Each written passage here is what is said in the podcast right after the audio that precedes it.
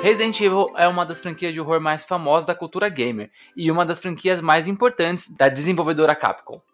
E claro, com todo esse sucesso fez com que Hollywood olhasse para a franquia, bom, pelo menos para o nome dela, já que os filmes passam longe do que são os games e também de qualidade. Independentemente disso, a franquia tenta seguir firme no propósito de assustar e entreter o público. E a nova tentativa será no dia 14 de julho, com a série produzida pela Netflix.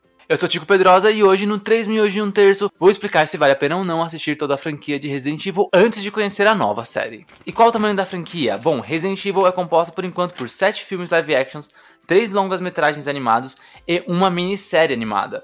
Os seis primeiros filmes são Resident Evil O Hóspede Maldito de 2002, Resident Evil Apocalipse de 2004, Resident Evil Extinção de 2007, Resident Evil Recomeço de 2010, Resident Evil Retribuição de 2012 e Resident Evil Capítulo Final de 2017.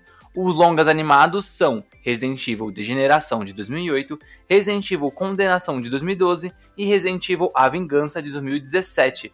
A minissérie animada é Resident Evil no Escuro Absoluto, lançado em 2021, e além disso tem o filme live action reboot chamado Resident Evil Bem-vindo a Raccoon City de 2021. Em Resident Evil O Hóspede Maldito, uma das coisas que eu posso te dar certeza é que Paul W.S. Anderson, roteirista dessa série de filmes, não jogou os games de Resident Evil. Isso porque nenhum dos filmes são adaptados dos jogos, mas sim levemente baseados. Os filmes em si são filmes de ação com zumbis, protagonizados por uma heroína interpretada pela Mila Jovovich, super poderosa, criada para o universo dos filmes. Resident Evil apresenta Alice, uma soldado que trabalha para a corporação Umbrella, uma espécie de Google misturado com Apple desse universo. Essa corporação trabalha como tecnologia, mas por baixo dos panos faz experiências biológicas. Uma dessas experiências, o T-Virus, é solto no laboratório onde se espalha e transforma todos os empregados em zumbis.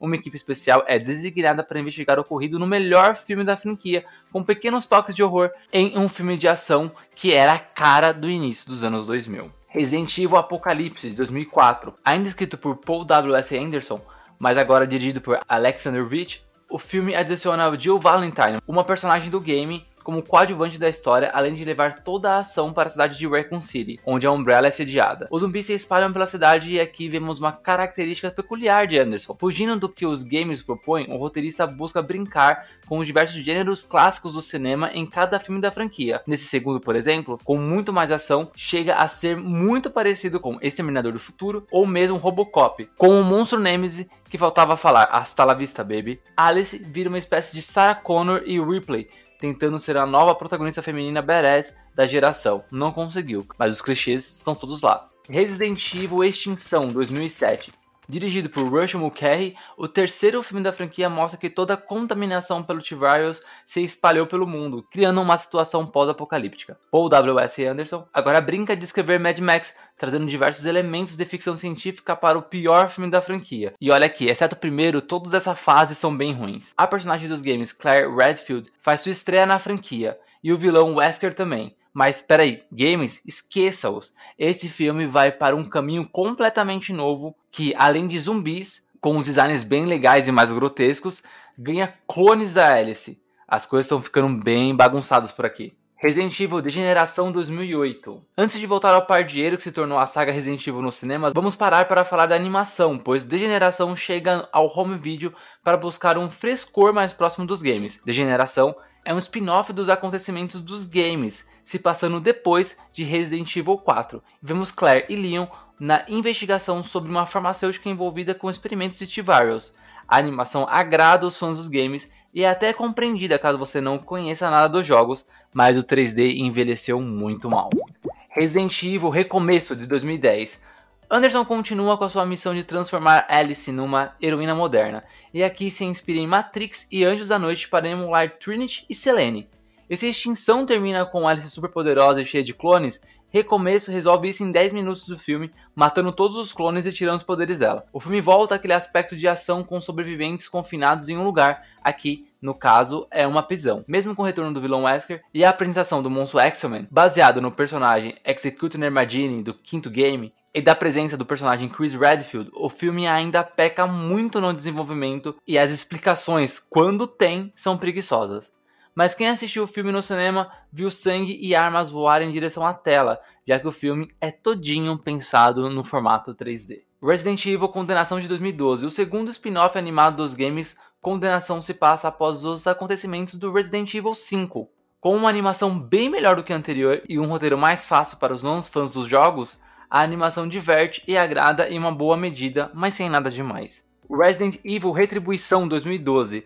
Voltando ao cinema e à saga de Alice, se Anderson queria transformá-la em uma heroína, agora chega mais perto dando um uniforme para ela. O quinto filme da franquia conta com a introdução de personagens conhecidos do game, porém descaracterizados, como Leon, Barry e Ada Wong. Retribuição é, depois do primeiro filme, o único que dialoga com as mecânicas de um game, não como adaptação ou narrativa, mas como mecânica mesmo, colocando os personagens em simulações de computador, precisando se orientar por mapas eletrônicos e tendo mais de uma vida, como a aparição de novo de clones.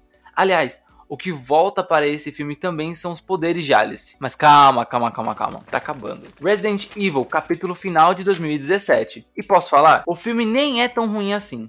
Com cenas de ação bem legais, ainda mais aproveitando estilos de sequência muito parecidos com John Wick, o filme amarra todos os capítulos da franquia, dando um passado a Alice e uma conexão com a Rainha Vermelha, uma inteligência artificial que existe desde o primeiro filme. Quem sabe se a franquia fosse mais curta, esse final seria até considerável, mas até chegar aqui, definitivamente demorou demais. Resident Evil A Vingança 2017. E esse ano de 2017 também foi o ano em que a trilogia animada de spin-offs chega ao fim. Em A Vingança, que se passa após os acontecimentos do sexto jogo, Leon deixa de ser protagonista para dar espaço a Chris, num longa no mesmo nível do anterior. Não fede, não cheira, não surpreende, mas diverte. Resident Evil no Escuro Absoluto 2021. A Netflix decide chamar a mesma produtora dos filmes animados para criar uma minissérie animada que também serve como conexão aos jogos. No Escuro Absoluto se passa entre a animação Degeneração e o quinto game da franquia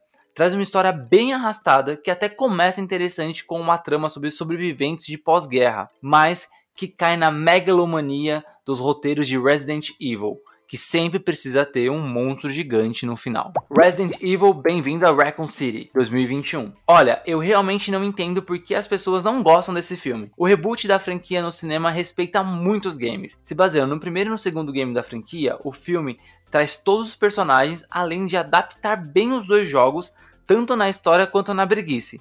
Porque convenhamos, Resident Evil é um clássico, mas os primeiros jogos não são um primor de narrativa e roteiro, e o filme faz até um bom trabalho com isso, sem dizer o fanservice que transforma em live action as mais icônicas cutscenes dos jogos. Olha, se eu fosse você, daria uma chance para esse reboot. Agora a pergunta que não quer calar, vale a pena assistir toda a franquia de Resident Evil antes de julho? Bom, só para lembrar, Resident Evil, a série, chega dia 14 de julho à Netflix e é um novo reboot para o live action de Resident Evil. E eu posso responder a pergunta se vale a pena ou não assistir de três maneiras. 1. Um, se você gosta dos games de Resident Evil, mas nunca assistiu nenhum filme e quer acompanhar a série da Netflix, fique só na série. Não precisa assistir nada antes. 2. Se você é fã dos filmes de zumbi e quer ver a série da Netflix e tem dúvida se precisa ver algum filme de Resident Evil antes, não precisa. Veja só a série. 3. Se você não conhece nada de Resident Evil e vai começar pela série,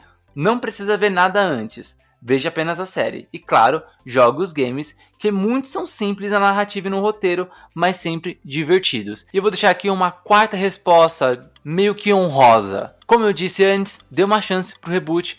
Bem-vindo a Raccoon City, que foi lançado em 2021. Ele é mais legalzinho do que o pessoal fala, tá bom? Opa! O rango tá pronto. Espero vocês mês que vem em mais um 3 miojos e um terço.